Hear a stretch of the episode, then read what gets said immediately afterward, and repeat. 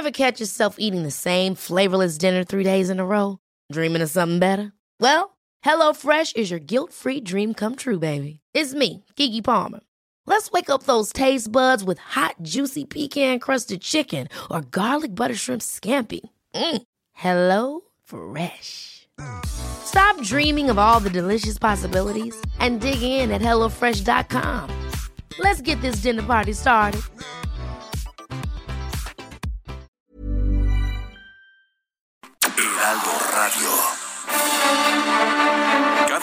Por la noche, los expertos se reúnen para debatir, polemizar, desmenuzar a la noticia y a sus protagonistas en un sitio único, diferente y sin censura. Esta es la mesa de análisis, a fuego lento, bajo la conducción de Alfredo González Castro, por El Heraldo Radio. Iniciamos.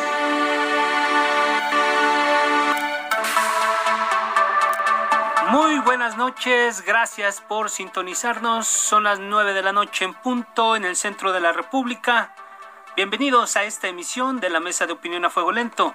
Soy Alfredo González Castro y como cada martes, como cada semana, estamos transmitiendo completamente en vivo desde la Ciudad de México, acá en nuestras instalaciones en el sur, en el sur de la capital. Transmitimos por el 98.5 de su frecuencia modulada y como cada semana saludamos a todos los amigos que nos sintonizan en prácticamente todo el territorio nacional y allá en el sur de los Estados Unidos. Como usted sabe, la Mesa de Opinión a Fuego Lento es un espacio para el análisis y la reflexión que siempre, siempre busca ir más allá de las noticias del momento. Y para eso todos los martes contamos con los expertos y los protagonistas de las noticias que nos ayudan a dilucidar los temas del momento y también, como cada semana, me acompaña en la conducción de este espacio mi colega y amigo Isaías Robles, quien nos va a platicar sobre los temas de la mesa de esta noche. Isaías, muy buenas noches, bienvenido nuevamente. ¿Qué tal Alfredo? Muy buenas noches, buenas noches a todo nuestro público. Pues hoy en esta emisión de A Fuego Lento vamos a tener un mosaico de temas muy relevantes. El tema del sargazo que sigue azotando al Caribe mexicano, hablaremos de eso en primer término. También el asunto de la falta de agua aquí en la capital del país, el contraste, ¿no? Mientras nos sobra sargazo, nos falta agua aquí en la capital.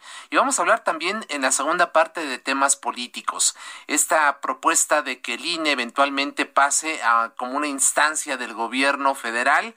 ¿Es viable o no? Analizaremos este asunto y también vamos a hablar cómo andan las caballadas tanto en la oposición como en Morena Así que rumbo al 2024, aunque parece muy prematuro, vamos a hablar también de este asunto. Y si te parece, Alfredo, sin mayor preámbulo, entremos de lleno al primero de los asuntos. Fíjate que desde 2015 las playas del Caribe mexicano se han visto afectadas por inusuales cantidades masivas de sargazo, siendo 2018 y 2019 los años más difíciles. Los pronósticos indican que en este 2021 los volúmenes que llegarán a la región serán posiblemente mayores, por lo que de no atenderse de manera inmediata y oportuna, el medio ambiente, la economía local, la salud humana corren un grave peligro, Alfredo, amigos. Así es, Isaías, pues como dices tú, sin más preámbulo, vamos a presentar a nuestra primera invitada de esta noche. Para hablar precisamente de este tema se encuentra en la línea telefónica la maestra Rosa Elisa Rodríguez Martínez, ella es investigadora de la Universidad Nacional Autónoma de México. Eh, maestra Rodríguez, muy buenas noches, gracias por estar con nosotros. ¿Qué tal? Buenas noches. Isaías, pues vamos, vamos a entrar a la pregunta. Eh, incluso es un tema que en su momento lo desdeñó el presidente, este tema del sargazo. Exactamente. Aquí yo le preguntaría, maestra, ¿qué expectativa tienen ustedes sobre la llegada del sargazo para este año? Pues mira, lo que estamos viendo hasta el momento a partir de principios de junio es que están llegando cantidades muy importantes de sargazo en algunos sitios comparables a 2018 y en otros inclusive mayores y ya se empiezan a acumular y a descomponer en las playas, a producir gases eh, tóxicos que tienen muy mal olor. Entonces sí es una situación preocupante. ¿Cuáles, ¿Cuáles, maestra, las principales consecuencias de este fenómeno? Usted ya nos decía, se descompone, empieza a, a, emitir este, algunos gases que incluso pueden ser tóxicos, pero en términos generales, ¿cuáles serían las consecuencias que usted destacaría?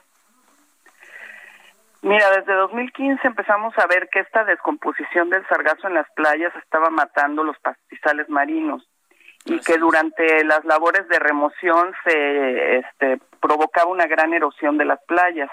Ya en 2018 también vimos que empezaba a morir la fauna, tanto del fondo del mar como los corales, como fauna móvil, como peces, crustáceos, algunas especies de importancia comercial.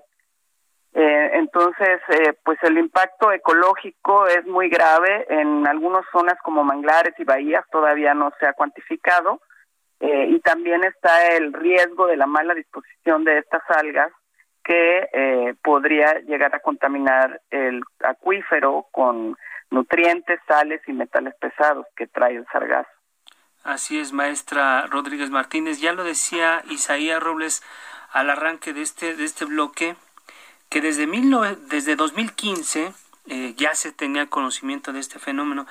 Yo le preguntaría, eh, ¿cuál ha sido o cómo ha sido la respuesta de las autoridades frente a este fenómeno que, como bien lo dice, eh, genera, genera grandes, grandes afectaciones y los daños podrían ser mayores en esta época? Mira, en 2015, eh, pues como que fue algo nuevo, ¿no? No sabíamos si iba a ser algo recurrente. Eh, se hicieron unos lineamientos principalmente para la limpieza del sargazo en las playas y en el mar. 2016 y 2017 no llegó tanto sargazo, entonces como que a todo mundo se le olvidó.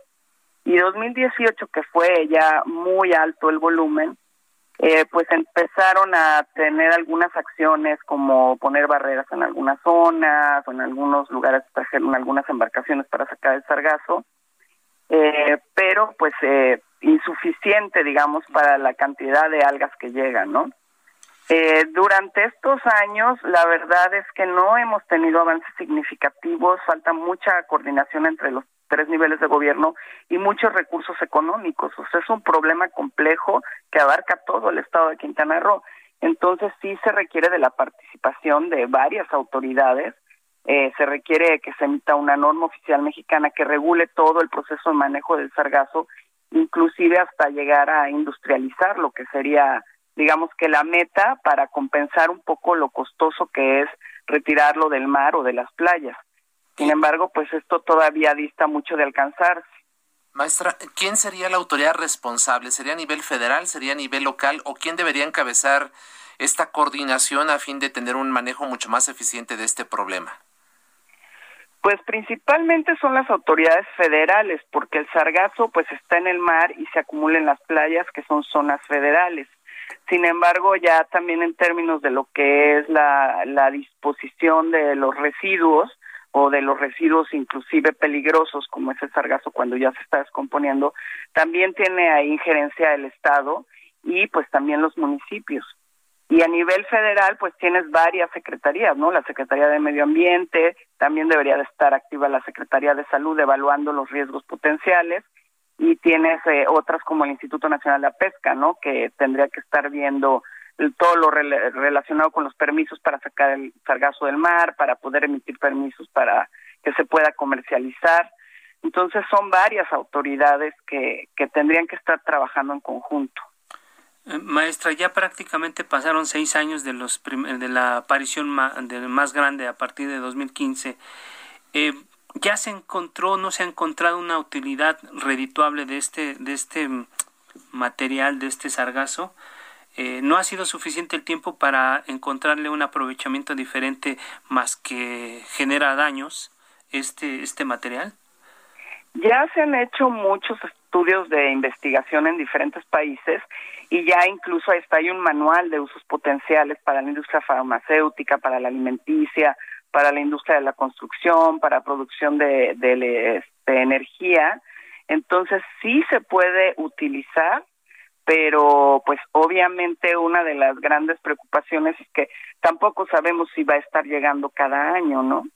O sea, como vimos, eh, hay años que llega mucho, hay años que llega poco, eso limita un poco eh, pues la, que las industrias quieran invertir en un recurso que no es este, tan confiable, digamos, ¿no? Así es. En algún momento nos, nos llegó a comentar un especialista eh, que el sargazo era producto del excesivo uso de fertilizantes para uso agrícola y que a final de cuentas todo el material que se utilizaba pues iba a parar al mar.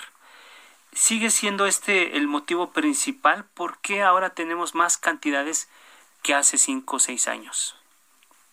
Mira, ciencia cierta, pues no se sabe, hay varias hipótesis, una por supuesto que es el cambio climático, eh, que hace también que se modifiquen las corrientes marinas, que haya eh, surgencias, que es cuando todos los nutrientes que están en el fondo del océano eh, suben a la superficie, y esto combinado tal vez con vientos atípicos que hubo en 2010 y 2011 en la costa oeste de África, promovieron como que este bloom del sargazo.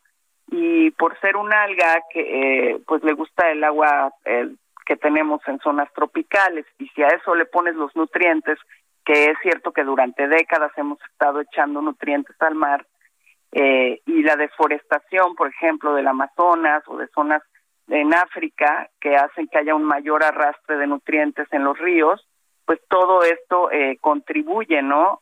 Eh, a que estas algas florezcan y, aumenten impresionantemente en abundancia. Pero bueno, todos son todavía teorías, ¿no? Así es. Ahora, maestra, eh, como integrante de Voces Unidas de Puerto Morelos, ya no como especialista de la UNAM, le queremos preguntar, mediante la plataforma Change, eh, están lanzando un SOS al presidente López Obrador, al gobernador Carlos Joaquín González y a otros funcionarios. ¿Qué es lo que les están pidiendo ustedes mediante esta iniciativa, mediante esta plataforma? Pues la, la petición eh, proviene de varios sectores comunitarios, ¿no? Desde pescadores, ambientalistas, grupos sociales, empresarios, hoteleros, y surge a raíz de la preocupación, ¿no? De que estamos viendo la gran cantidad de algas que llegan y vemos la poca acción por parte de los tres órdenes de gobierno al respecto.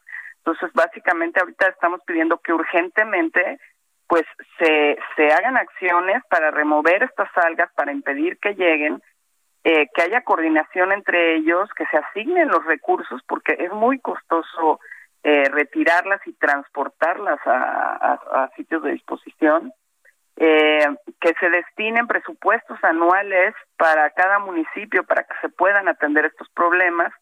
Al gobierno del estado le pedimos que se habiliten los sitios de disposición adecuadamente porque ahorita realmente pues solo hay tiraderos a cielo abierto eh, sin ningún tipo de tratamiento ni de protección al acuífero a la Secretaría de Salud le estamos solicitando se hagan evaluaciones para estimar el riesgo potencial de los gases que se producen, sobre todo para las comunidades costeras, ahorita principalmente las del sur, que es donde está llegando más sargazo, toda la zona de, de Siancán, de Majahual, de Xcalac, pues no sabemos qué efecto pueda tener esto en la salud, ¿no? De la gente que vive pues a cientos de metros de las playas.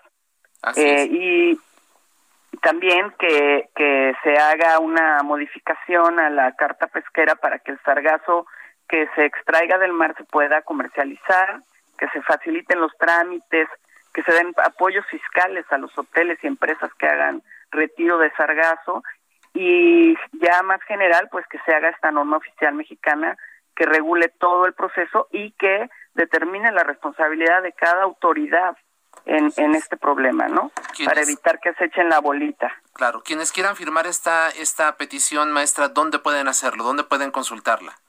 Está en, la plataforma de Change.org. Change.org. Ahí este, busquemos SOS, eh, nos hundimos en Sargazo. Okay. Y ahí cualquiera, la puede, cualquiera que esté preocupado por este tema, pues nos puede apoyar firmándola. Muy bien, pues ahí está, ahí están muy puntuales los planteamientos que, que hacen Voces Unidas de Puerto Morelos. Maestra Rosalisa Rodríguez Martínez, investigadora de la UNAM, muchas gracias por alertarnos sobre este fenómeno y si usted nos permite vamos a mantener abierta la comunicación porque sí nos interesa darle un seguimiento puntual a todo lo que está ocurriendo alrededor de esta alga marina. No, pues muchas gracias a ustedes por dar difusión a este problema tan importante para el Caribe mexicano. Muchas gracias, eh, maestra Rodríguez Martínez. Vamos a otro tema, Isaías Robles. Ya tenemos eh, otro otro invitado eh, que también un tema muy muy importante. De la sequía pasamos a las lluvias y de la sequía pasamos a las lluvias y al desabasto de agua. De agua no solamente en la capital del país, también es importante decirlo que es un fenómeno que está viviendo y sufriendo eh, una nación, la primera potencia Estados Unidos, y bueno, el corazón del país también sufre de esta situación. Isaías. Así es, Alfredo del Sargazo, como tú bien decías, vamos a otro tema fundamental que es la falta de agua. La sequía en México está dejando sin agua a las grandes urbes del país. La baja captación de líquido en las presas comienza a ocasionar cortes y escasez en las viviendas y negocios de las ciudades de México y por supuesto la capital no es la excepción. Está ya en la línea telefónica Rafael Bernardo Carmona Paredes, él es coordinador general del Sistema de Aguas de la Ciudad de México. Doctor Carmona, bienvenido, muy buenas noches, gracias por aceptar esta llamada. Muchas gracias, Isaías. Muchas gracias, Alfredo. Muy buenas noches. Gracias, doctor Carmona. Eh, ya lo decíamos, eh, pasamos de la sequía a las inundaciones. ¿Qué se prevé para los próximos meses en la Ciudad de México? Eh, incluso tuvimos oportunidad de, platicar con algunos candidatos a las alcaldías aquí de la Ciudad de México y ellos nos ponían como el, tema del suministro de, agua y otro tema que era la inseguridad como digamos como de las prioridades en este momento. ¿Qué va a pasar en la Ciudad de México?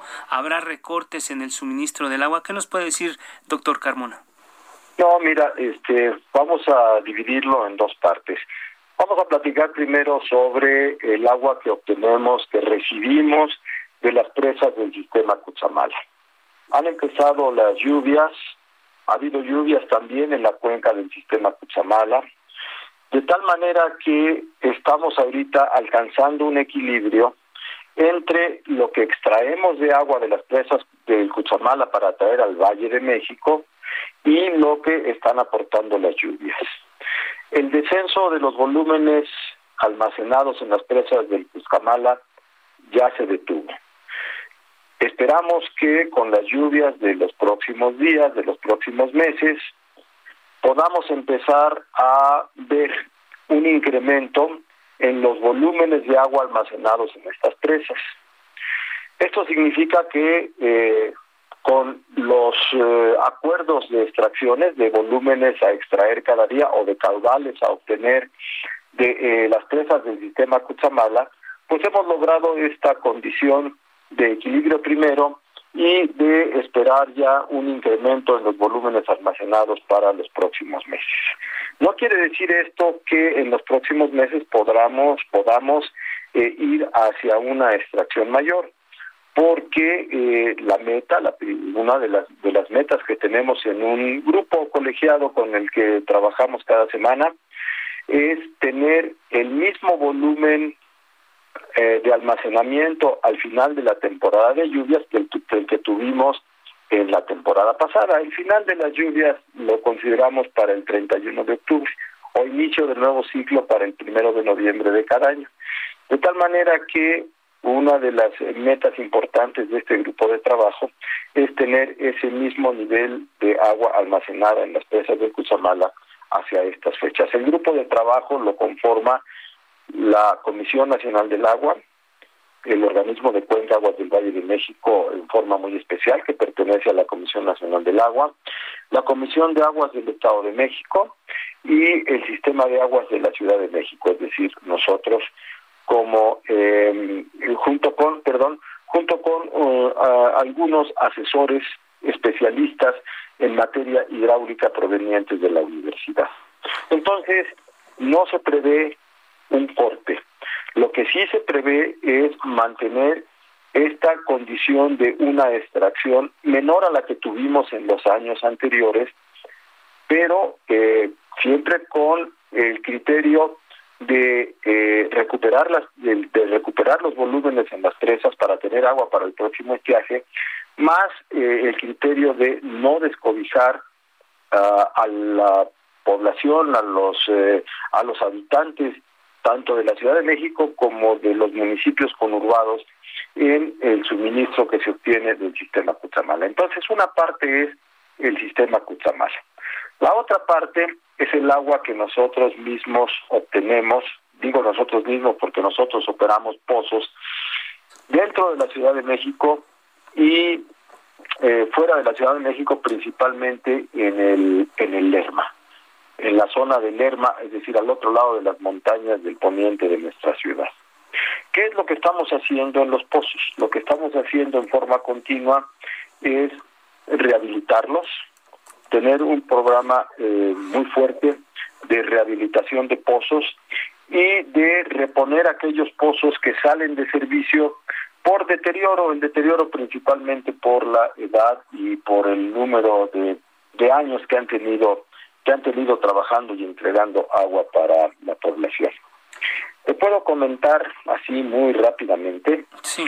que para octubre de este año esperamos tener 750 litros por segundo adicionales provenientes de los pozos que estamos rehabilitando. Son 25 pozos en el sistema Lerma, 16 pozos dentro de la Ciudad de México. Esto para octubre de este año. Para eh, enero, febrero del 2022, es decir, en los meses en los que empiezan las temperaturas altas del estiaje del próximo año, tener otros 250 litros por segundo, de tal manera que hacia febrero del próximo año podamos haber incrementado 750 en octubre más 250 para ese mes, mil litros por segundo. Mil litros por segundo es una cantidad pues muy eh, apreciable para poder eh, tener un suministro de agua más adecuado para nuestra para la población de nuestra ciudad. Es decir, doctor Carmona, la combinación de estos dos factores, el cambio de la política de suministro a través del sistema Cutzamala y la variación en la extracción de los pozos quiere decir que son dos medidas que se están tomando para garantizar el, el abasto de agua en la Ciudad de México. En lo que ocurre esto, habrá una repercusión en algunas zonas de la ciudad, va a haber una disminución en la presión, se va, a haber una política de tandeo, o qué, qué, qué va a pasar de aquí a que se logren estas dos medidas. No, este, no, no más de lo que de lo que tenemos en este momento, es decir, no esperamos una reducción mayor del suministro que proveniente del sistema Cuchamala.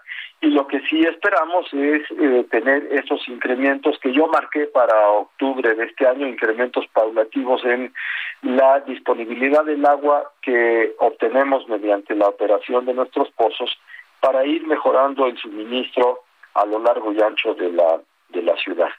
Hay un punto muy importante que yo quisiera comentar. Recordemos que el sistema Cuchamala entra por el poniente de nuestra ciudad, a una elevación importante en las montañas del poniente, lo que significa que eh, colonias o eh, eh, zonas importantes de nuestras alcaldías del poniente a, a buena elevación, la parte alta de Coajimalpa, la parte alta de Miguel Hidalgo, de Álvaro Obregón, de la Magdalena Contreras y de Tlalpan, pues tienen su suministro principal a través del agua que recibimos del sistema Cuchamala.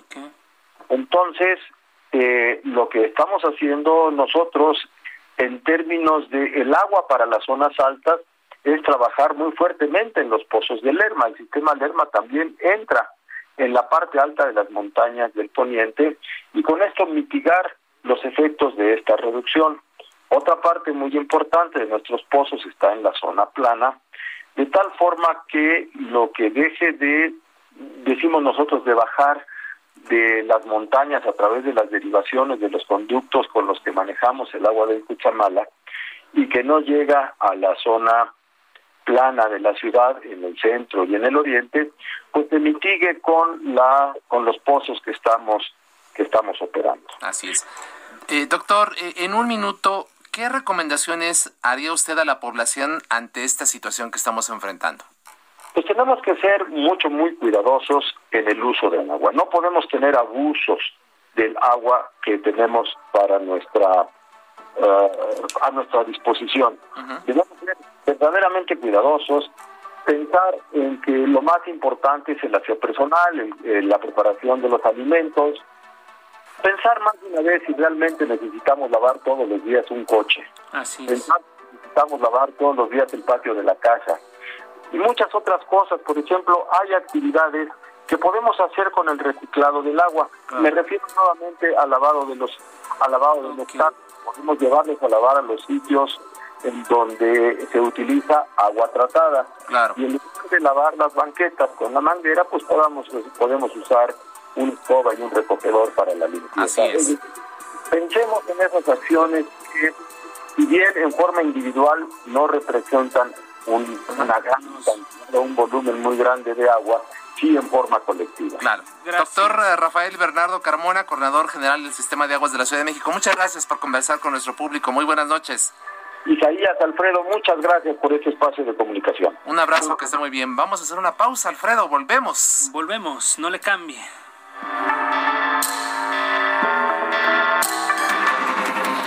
Regresamos. La polémica y el debate continúan después del corte. No se vaya. Heraldo Radio. La HCL se comparte, se ve y ahora también se escucha.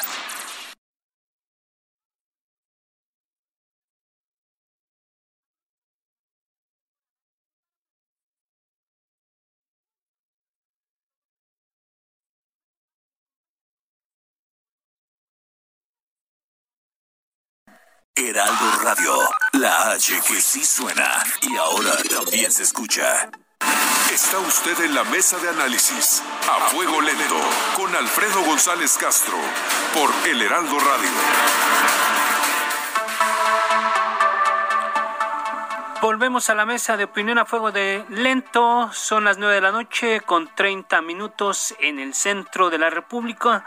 Les recuerdo que estamos transmitiendo totalmente en vivo por el 98.5 de su frecuencia modulada y que además nos puede sintonizar en prácticamente todo el territorio nacional y allá en el sur de los Estados Unidos.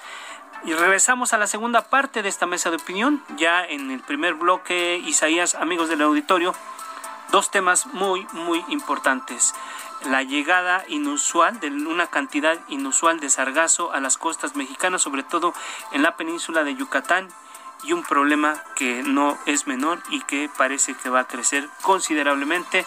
Y por el otro lado también hablamos del problema de abasto de agua en la ciudad. Ya nos dice la autoridad de la capital del país que pronto, pronto se va a resolver de esos temas que son de, relevancia, de importancia para todos los habitantes del país y de aquí de la ciudad, pasamos a temas políticos, Isaías. Así es, Alfredo. Y fíjate que la semana pasada el presidente Andrés Manuel López Obrador aseguró que la oposición no cuenta con candidatos fuertes que pongan en riesgo la continuación de la cuarta transformación en las elecciones presidenciales de 2024 y se encuentra ya en la línea telefónica el doctor José Antonio Crespo. Él es analista, político e historiador. Bienvenido, doctor. Muy buenas noches. ¿Qué tal? Buenas noches. Doctor Crespo, pues eh, eh, coincide usted en que la caballada está flaca en la oposición. ¿Cómo podríamos eh, verlo en este momento?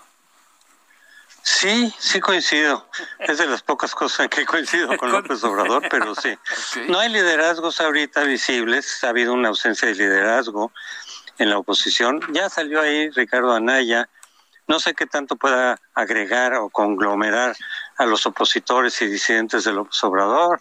No le fue muy bien en el 2018, no toda la gente le, le tenía así mucha confianza por la forma en que se hizo candidato. Ahí está él, es el único que ha levantado la mano así abiertamente. Obviamente van a surgir otras candidaturas por ahí, pues podemos suponer que Alfaro va a levantar la mano, no sé qué tanto pueda generar confianza y apoyo, no lo sé la verdad. En Guadalajara no le va muy bien, en Jalisco pues no mucha gente opina muy bien de él tampoco. Pero en fin, eh, seguramente él estará en esa contienda. A ver quién más surge por ahí. Alguno, alguien del PRI tal vez, algún independiente por ahí. En fin, eh, algunos piensan que Enrique de la Madrid está un poco en eso, buscando tal vez la candidatura, pero efectivamente no hay alguien que claramente uno pueda decir, este tiene este mucho apoyo, mucha fuerza. pero eso no descarta el hecho de que pueda ocurrir. El, que no veamos ahorita un liderazgo así fuerte, firme, muy claro, no significa que no pueda surgir. Incluso que alguno de ellos, de los que hemos mencionado, o alguien, otros que puedan surgir más adelante, no puedan convencer a la gente de decir, pues voten por mí, yo voy a hacer algo distinto a López Obrador. Eh, para quienes no están contentos con López Obrador. Y no sabemos si va a ser mayoría o no. Doctor, ahí... Eh, pero, pero, ahí, sí. Perdóname que te interrumpa. Doctor, ahí Un poco, pocos días antes de las elecciones, eh, mucha gente volteó a Campeche por el asunto de que el presidente nacional del partido estaba cuidando la plaza, tenía a su sobrino como, como candidato a gobernador, y por ahí surgió una espontánea, si no recuerdo, este, la diputada Cintia López salió a decir que el candidato del PRI podría ser Alejandro Moreno Cárdenas. ¿Cómo lo sí, bueno. No, bueno, si el PRI va a impulsar eso como candidato, pues no, no creo que vaya a tener mucho éxito, francamente. Ese sí, ese sí refleja una caballada muy flaca. Eh, pues, a lo mejor lo lanzan, yo no sé qué vaya a pasar dentro del PRI. Hay muchos ya descontentos con él porque además como presidente del partido le fue muy mal en esta elección. Perdieron todas las gubernaturas. Eso no es así como muy buen, muy buen este resultado, ¿no? Para el partido. Más bien muchos dicen que se vaya ya, que renuncie la candidatura de, a la presidencia del partido, mucho menos ser candidato. No sé. El problema que va a tener la oposición, además de que efectivamente no se ve una caballada gorda, sino más bien flaca, es si logran tener un candidato de unidad. Porque yo sí creo que la única posibilidad para derrotar a Morena en 2024 será con un candidato de unidad, o uno que claramente se rebase a los demás y que congregue el apoyo de todos los que no están conformes con López Obrador. Eso no es fácil, se puede dispersar el voto eh, si no se ponen de acuerdo y que surja un solo candidato que sea el que tenga más fuerza, más popularidad, no van a tener posibilidad de derrotar a, Morena en el 24. Pero ahora, por otro lado, cuando López Obrador dice, en cambio, la caballada de la izquierda es muy fuerte, tampoco estoy tan seguro. Es el, porque los fuertes, los, los favoritos, los son Marcelo Ebrard y Claudia Sheinbaum. y desde luego que yo considero que es Claudia Sheinbaum es la favorita, pero no le ha ido tan bien tanto por lo del metro, que algo le toca a ella, no solo a Ebrard, sino también a ella, como por la derrota que se tuvo Morena en la capital. De alguna forma eso también es un poco responsabilidad de ella. Por eso López Obrador está tan enojado con lo que pasó en la capital este, porque sí debilita de alguna manera a Claudia, que, que sin duda alguna es su favorita. Y mencionó, abrió la baraja, como suele ocurrir, o como solía ocurrir con los periodistas, que de pronto abrían la baraja, y ahí hay de todo. Por ejemplo, bueno, Tatiana Cloutier no creo que sea muy buena prospecto. Eh, tiene cualidades sin duda, pero no creo, no la veo como una candidata que la gente diga, sí, Tatiana Cloutier se habló de Juan Ramón de la Fuente, que también. curiosamente, sí, también de él, curiosamente muchos de los no obradoristas mm, sí lo apoyarían a él, eh, como que lo ven un poco con un expediente más limpio, incluso que el propio Ebrard, este, es una persona más sensata, creo que sería un candidato que muchos no obradoristas podrían apoyarlo. Ya hay algunos sondeos por ahí que se han hecho, en donde efectivamente muchos no obradoristas preferirían a Juan Ramón de la Fuente que cualquier otro prospecto.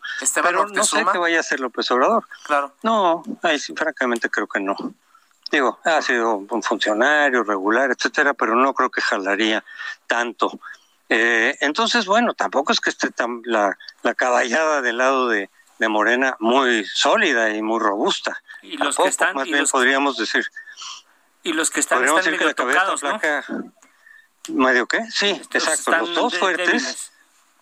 Los dos fuertes están débiles. Y no se descarta tampoco, así como, como decimos que en la oposición va a ser difícil generar una candidatura única, o una muy claramente fuerte para que lo apoyen todos a ese candidato, pues en Morena no se descarta que haya rupturas y confrontaciones más adelante.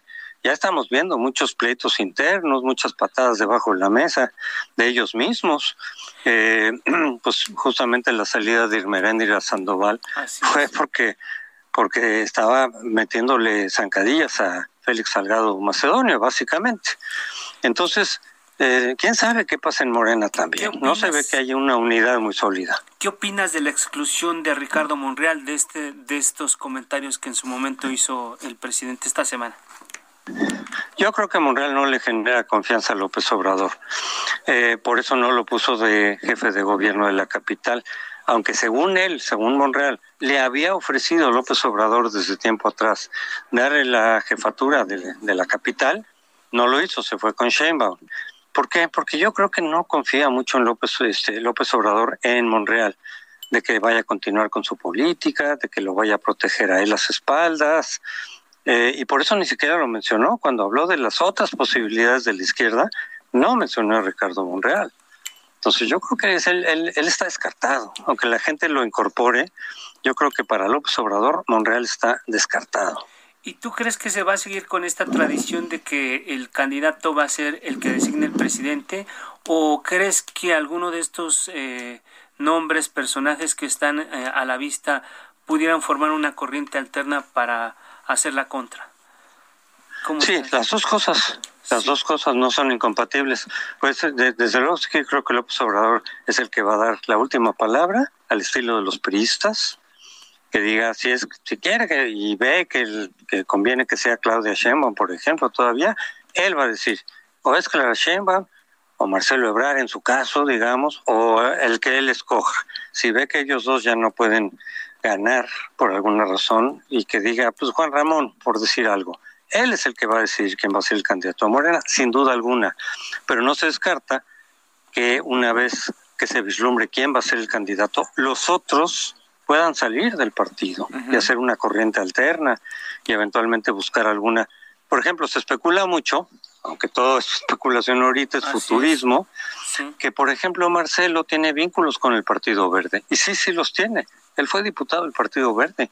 Algunos de los diputados del Partido Verde tienen cercanía con Marcelo Ebrard, lo que ha generado entonces la especulación de que si Marcelo ya ve que no va a ser él y, tiene todavía, digamos, algunos elementos para competir para el 2024, podría apoyarse en el verde y el verde de pronto calcular, como siempre lo hace, decir que me conviene más, pues a lo mejor ganamos algo más con Marcelo, este que si apoyamos a Morena eh, incondicionalmente. O sea, no se descartan una serie de escenarios. No digo que vaya a pasar necesariamente, pero, tampoco lo descarto.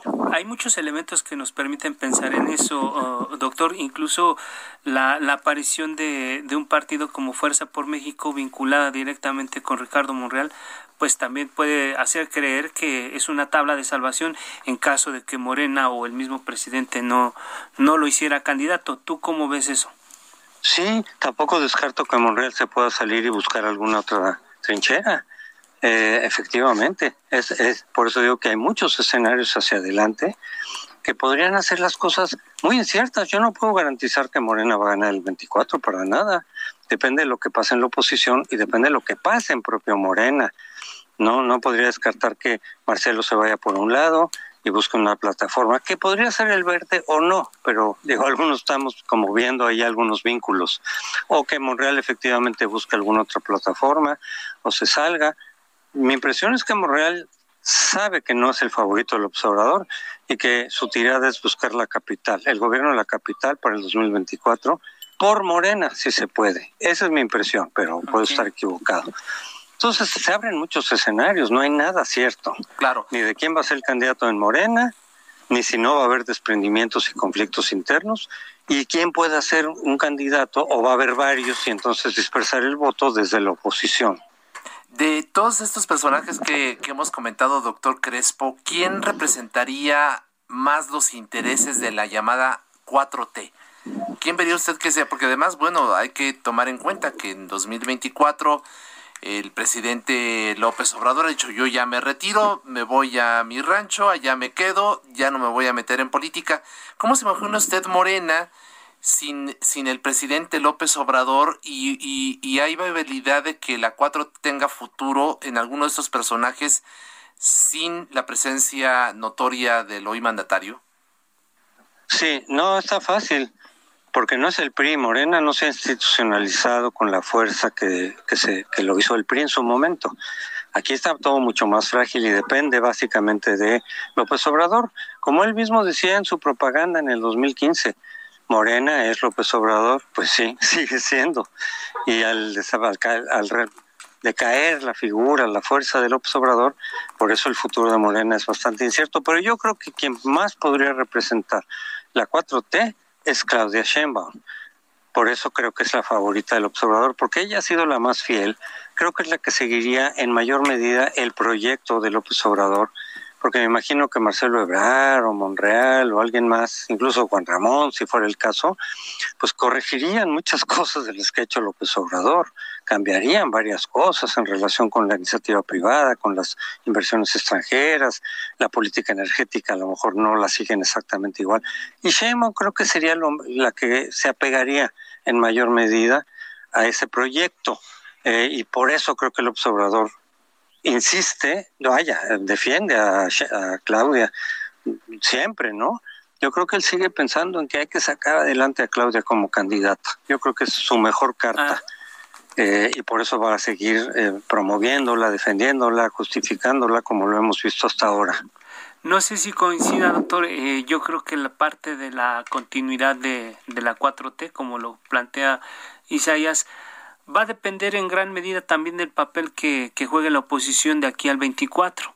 Yo la, la pregunta que, pues. quiero hacer es, em, ¿tiene futuro, le ve futuro a esta alianza que hizo el PRI, el PAN y el PRD? Porque en la elección, bueno, en las campañas se decía que era una alianza electoral. Después de que ganan algunas posiciones, ellos dicen que la alianza va a ser legislativa. ¿Será que, que, tendrán la fuerza suficiente como para impedir el avance de la 4T en tres años? Sí, tampoco está seguro eso, porque el PRI puede jugarle de otra forma. Por eso el observador ya dijo, voy a buscar en el PRI que, que me den el apoyo para tener mayoría calificada. Entonces creo que el PRI podría eventualmente aflojarse pero no le conviene. Yo creo que lo que más le conviene al PRI para eventualmente recuperar terreno, como ocurrió ahorita, recuperó poco terreno en el Congreso, pero algo y algo en la capital, aunque perdió todo lo demás. Todas las Pero si se pega, si, todas las gubernaturas, si se apega o si se va con lo, del lado del observador, pues entonces va a perder todo. Creo que le conviene mantenerse sí con la oposición. Pero a lo mejor a nivel personal algunos diputados del PRI se pasan de aquel lado o votan de aquel lado ya sea que porque los compren o los amenacen o los intimiden, pero yo sí creo que hay estímulos suficientes, incentivos suficientes para que tanto el PRD como el PAN como el PRI se mantengan, por lo menos como partidos, independientemente de cómo se comporten algunos de sus diputados, sobre todo el PRI, tienen incentivos para mantenerse unidos en oposición. Y eventualmente eso les puede recompensar también en el 24 entre quienes no están a favor de López Obrador que creo que además conforme pasa el tiempo son más. Ahorita en realidad Morena, Morena, Morena tuvo solo el 35% del voto, no es mayoría, para nada, es una tercera parte nada más. Todo lo que le va a dar el, verde creo que le hace un, un, lo apuntala bien, ¿no? La cantidad de de legisladores y la, la cantidad de, de, votos que tuvo el verde. Y yo creo que nos podríamos pasar toda una noche analizando uno de cada, cada uno de estos factores, pero a mí me gustaría que nos comentara algo sobre el PRD. ¿Qué pasó con este partido que llegó a ser la, la tercera fuerza, la tercera fuerza a nivel nacional y hoy prácticamente sobrevive gracias a la alianza que hace con estos partidos y pues, araña el registro, ¿no, eh, doctor? Sí, así es. Yo no le veo futuro al PRD. El PRD se, se desvencijó con Morena. Cuando hubo la ruptura de Morena, todavía muchos se quedaron el PRD porque les convenía en ese momento, ¿no? Senadores, diputados. Pero era como muy previsible, y así lo dijimos en su momento. Cuando se acerca la elección presidencial del 18, el 80% del PRD se van a ir para Morena y solo quedarán los verdaderamente enemigos de López Obrador, que es lo que pasó, los chuchos, en fin, ¿no? Este, unos pocos allí, todos los demás se fueron a Morena o a alguno de los partidos afines, sobre todo el PT. Entonces vencijó, y el PRD sigue ahí existiendo efectivamente por ir en coalición. Yo creo que sin coalición hubiera perdido incluso hasta el registro. Claro. Y por la coalición le ayudó a tener el registro. Este, pero pues ya prácticamente pues es ahí un partido sobreviviente con dificultad. Yo no le veo mucho futuro. Así es. Tendría que surgir alguna otra opción de izquierda más democrática, más socialdemócrata, digamos, que podría ser Movimiento Ciudadano. Él se, se fue por su lado con esa bandera, no le fue tan mal, este, tampoco tal, tampoco muy espectacular, pero sí al PRD sí lo veo como en, declive, franco declive. En algún momento va a perder el registro. Ah, hablaba usted de, Movimiento Ciudadano, perdón, y de la figura de, de, Alfaro como una posibilidad rumbo a, a 2024, pero también otros están señalando que Samuel García, el gobernador electo de Nuevo León, podría tener también alguna posibilidad. ¿Cómo ve usted estas dos figuras dentro del Movimiento Ciudadano y el futuro de, de este partido que también de alguna otra manera, no sé cómo evaluó usted la participación que tuvo tras los resultados del 6 de junio. Sí, bueno, el hecho de haber sido por su lado, sin eh, ser parte de la coalición, pues fue un cálculo que ellos hicieron, ¿no? No sé cómo estén valorando, haciendo el balance de si les fue bien o no, eh, pero eh, sí le quitó votos a la coalición opositora. Habría que vamos a hacer las cuentas y los números para ver en qué distritos pudieron haber ganado la coalición de haber ido juntos en ¿A Morena, ¿A Morena le quitó algo? Sí? no, le quitó a la oposición. Le quitó a la oposición, favoreció a Morena. Pudieron haber ganado de los estados que ganó Morena, tres o cuatro de haber ido juntos, los hubieran ganado la oposición. Este y también en distritos habrá que hacer bien la cuenta. Mm, seguramente en más de un distrito le quitaron el triunfo a la oposición, de haber ido juntos hubieran ganado. Pero en fin, este eh, vamos a ver cómo gobierna Samuel García estos tres años, a ver si eventualmente, se me hace muy poco tiempo para poder demostrar, en cambio Alfaro ya está terminando. Y Alfaro, pues, repito, en Jalisco mucha gente no lo ve bien y sin embargo le fue bien a Movimiento Ciudadano, lo cual quiere decir que hay bastante gente que también está premiando el, el gobierno de Alfaro. Yo creo que va a ser Alfaro. Francamente no creo que vaya a ser Samuel García. Es poco tiempo para demostrar que pudiera ser mejor candidato que Alfaro. Yo creo que va a ser Alfaro. Que Alfaro pueda ser un candidato triunfador y que aglutine todo el voto anti López Obrador, no estoy seguro. Pero de que él va a ser candidato, casi, casi podría asegurarlo. Así es.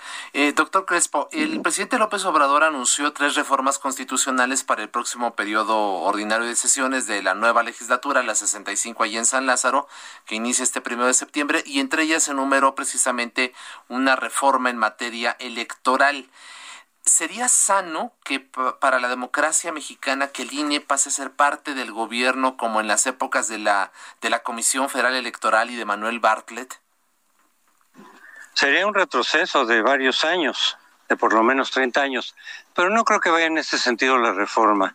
Aunque algunos eh, obradoristas, el líder de la Cámara ha dicho eso, eh, no es lo que ha planteado López Obrador. Yo creo que López Obrador está consciente que eso sí sería, digamos, un retroceso, impresionante, que no, no, no es que le importe retroceder, pues él va retrocediendo en muchas cosas, sino que sería inviable, ya sería muy burdo.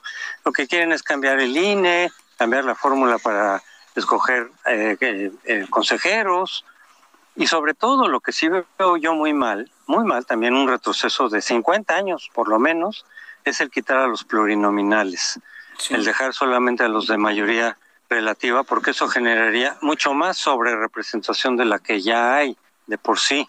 Sería una cosa brutal. Entonces, esa parte sí sería un retroceso a, el, a antes del año 64 que es cuando se iniciaron, digamos, los diputados plurinominales en, en embrión. Eh, sería regresar al PRI de los años 50. Eso sí lo veo yo totalmente. Y no creo que la oposición lo vaya a permitir, salvo que tuviera los diputados del PRI suficientes para cambiar la constitución por ellos mismos. Pero no lo veo difícil. Eh, sí es una intención de regresarnos 60 años atrás en ese, en ese tema específico. Pero no creo que lo vayan a lograr. Para, para ir cerrando, ya, ya nos estamos acercando al final. A mí me gustaría preguntarte que nos dieras una opinión sobre eh, lo que has podido revisar de la integración del nuevo de la próxima legislatura. ¿Qué podemos esperar? ¿Vamos a repetir eh, lo que se hizo en esta legislatura que está terminando o si crees que vaya a haber un cambio significativo en los temas y en la forma de legislar? Un minutito regálanos, doctor. En los temas no, porque son los mismos que López Obrador insiste llevar a cabo, las reformas que anunció. En que va a haber más jaloneo, sí, porque ya no tiene esa mayoría calificada que logró obtener, o casi. Dicen, no, no la tuvimos. Bueno, estaban a dos diputados de distancia. Ahorita están a 55 diputados de distancia. Está más complicado. O tienen que negociar, o va a ser un jaloneo y una descalificación, que me parece que es lo más probable por el estilo de gobernar del López Obrador. Pero va a haber mucho jaloneo y no va a ser tan sencillo cambiar la constitución para López Obrador. Así es. Doctor José Antonio Crespo, analista político, historiador, como siempre, es muy sabroso, podremos decir, conversar con usted y que oriente a nuestro público sobre todos estos temas de la, de la política que pues eh, evidentemente nos apasionan, pero pues que también eh, hacemos que sean muy accesibles para nuestro público a través de pláticas con gente como usted. Muchas gracias, le mandamos un fuerte abrazo y como siempre nuestro agradecimiento. Con mucho gusto. Gracias, doctor. hasta luego.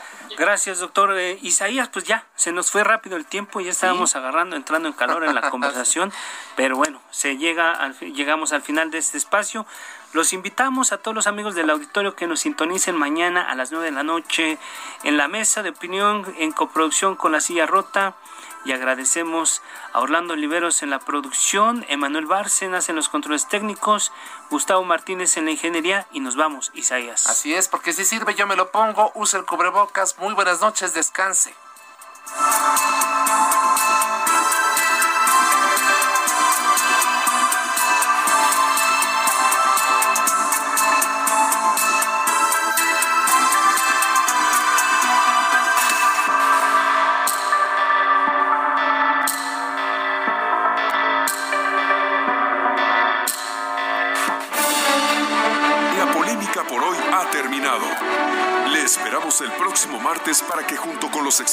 Analicemos la noticia y a sus protagonistas en la mesa de análisis. A fuego lento, lento, por El Heraldo Radio, con la H que sí suena.